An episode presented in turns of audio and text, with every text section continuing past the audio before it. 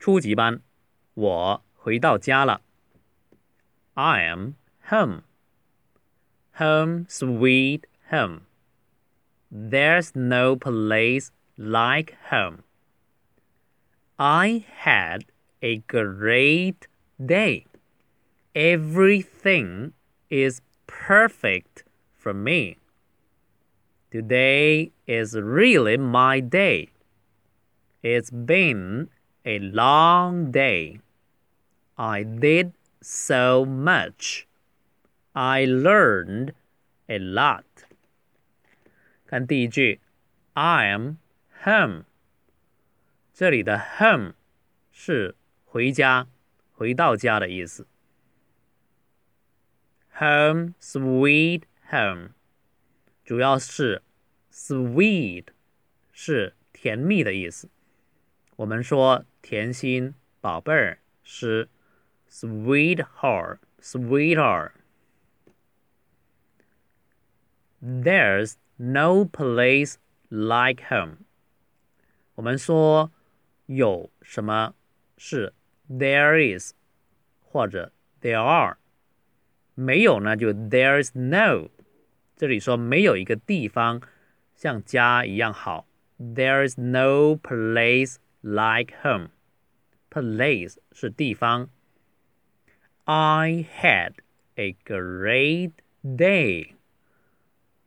Had 是 have 的过去式。我有一个美好的一天，我度过了美好的一天。Everything is perfect for me. Perfect 是完美的。Today is really my day. Really 是加重语气，真是，真是我的幸运日。It's been a long day，这是漫长的一天。我们说 It's a long day 也可以，不过 It's been 是现在完成时很深的一个语法，但大家不需要刻意的去记它啊，把句子记住就好了。